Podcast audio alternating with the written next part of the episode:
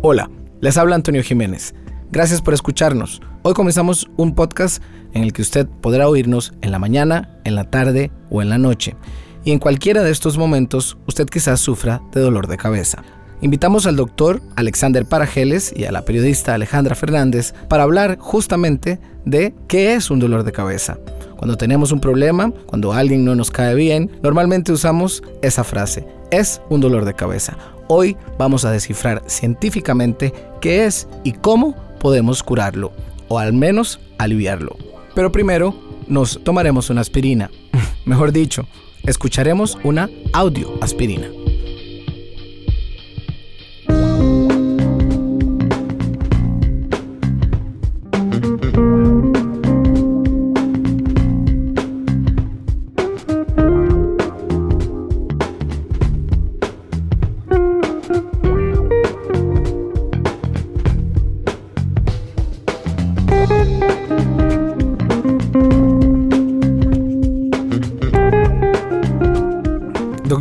¿todos tenemos dolor de cabeza o solo algunas personas son eh, víctimas de- del dolor de cabeza?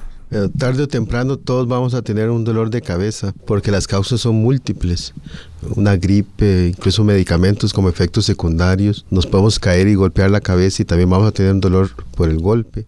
Sin embargo, cuando uno empieza a hablar de los dolores que se repiten en el tiempo en una misma persona, ya sí hablamos de sobre todo migraña y otros dolores que son lo que uno llama ya dolores crónicos. ¿Cuál es la diferencia entre un dolor de cabeza y una migraña? Dolor de cabeza en general es cualquier dolor que una persona sienta de la barbilla hacia arriba, porque ese es el concepto de cabeza. En otras palabras, si a mí me duelen los dientes, si tengo un dolor por inflamación tipo sinusitis o la presión alta en mi ojo, que es glaucoma, eh, ya migraña sí es algo diferente, es un concepto en donde la herencia se mete en las personas porque es muy hereditario y también tiene un inicio, la niñez, la adolescencia y después una serie de características que, que es importante ir revisando. O sea que uno podría decir que el dolor de cabeza es algo más físico y localizado y la migraña también es físico, pero es algo también más neurológico que, que golpearme una parte de mi cabeza y que me duela. Sí, uno podría decir que el dolor de cabeza es cualquier dolor que nace en alguno de los sitios que hemos mencionado. Pero vamos a hablar de uno que es muy frecuente y eso es migraña. Nada más que migraña sí va a tener ciertas particularidades. La náusea, la imposibilidad o la molestia de moverse, o sea que es algo incapacitante y la molestia hacia la luz, hacia la exposición solar. Entonces, en general, si una persona tiene dolores que van y vienen en el tiempo y que es muy discapacitante, es muy probable que tenga migraña. Ahora que decía usted eso, Alejandra sentía con la cabeza y eso... Porque no me duele. Por- Porque a mí no te duele, pero ¿cuál de esos signos fue el primero que se prendió cuando un fuerte dolor de cabeza te afectó? ¿La luz? El, el- Yo creo que la necesidad de acostarse es urgente, uno necesita realmente hacer un alto y acostarse a dormir o por lo menos cerrar los ojos. Náusea es algo que tengo de manera más reciente. O sea, que hay tantos dolores de cabeza como puntos en la cabeza que uno pueda eventualmente golpearse y eventualmente eh, ser objeto de un, de un daño. En general, si vemos causas, todo nuestro, llamémosle el cuero cabelludo, que es donde está el cabello, y las cubiertas hasta que llega el hueso, hay terminales nerviosas. Entonces, desde el punto de vista de, de lesión y la posibilidad de producir dolor, nuestro cuerpo nos avisa de que algo puede estar pasando, estamos totalmente protegidos. O sea que si hay algo que puede indicar lesión, el cerebro nos lo va a indicar. Sin embargo, migraña, que es un padecimiento que se hereda en la mayoría de las personas. Si mamá tiene dolor de cabeza y papá también, el 90% tiene chance de tener un hijo con migraña. Si es un, solo uno de ellos, un 70%. Se hereda mucho la migraña. Pero todos nosotros, cuando empezamos a buscar causas que despiertan la migraña, y ponemos en lista de, frecuencia, el estrés sigue siendo el número uno. Siempre que yo escucho la palabra estrés y migraña, me acuerdo de dos cosas. Como si migraña fuera un perrito bravo en la cabeza de las personas. Y el estrés, un vecino que le tiró una piedra al portón donde estaba ese perrito. La piedra no ladró, pero hizo que ladrara el perrito que estaba dentro. En otras palabras, migraña es una predisposición. Yo soy migrañoso. La piedra, en este caso el estrés, despierta una condición que yo tengo. Si yo no como a mis horas, me da también dolor de cabeza. Si duermo poco o duermo mucho, me puede dar dolor de cabeza. Cuando usted habla de estrés, ¿A qué se refiere? definamos estrés porque eso es importante entenderlo como, como concepto y, y, es algo que todos sufrimos diariamente. Estrés en general no significa no tener problemas. Eso es, quiero mencionarlo de una vez.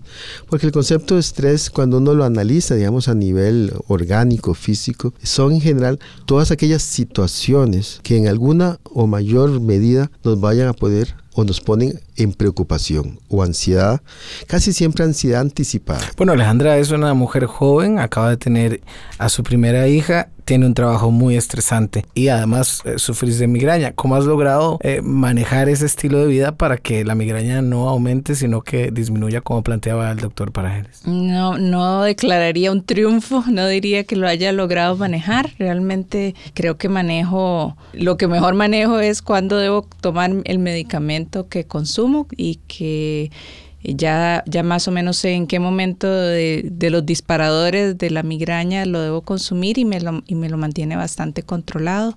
Creo que el ejercicio es una de esas salidas al, al estrés. ¿Es posible, doctor, deshacerse de la migraña por completo? Depende de cuáles son sus detonantes. Si una muchacha empieza con migraña menstrual y cada vez que tiene el periodo menstrual le duele la cabeza, incluso los mismos anticonceptivos que puede ocurrir en la tercera parte de las mujeres que lo toman.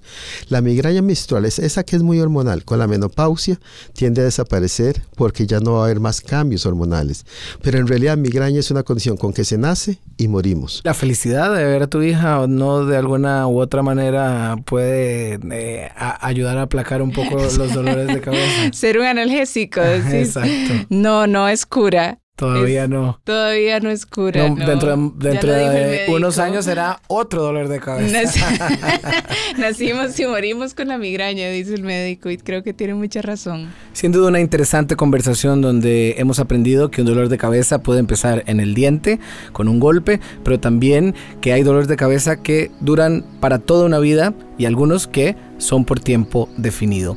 Y también hemos aprendido que cuando no tenemos una aspirina a mano y tenemos dolor de cabeza, podemos escuchar una audioaspirina.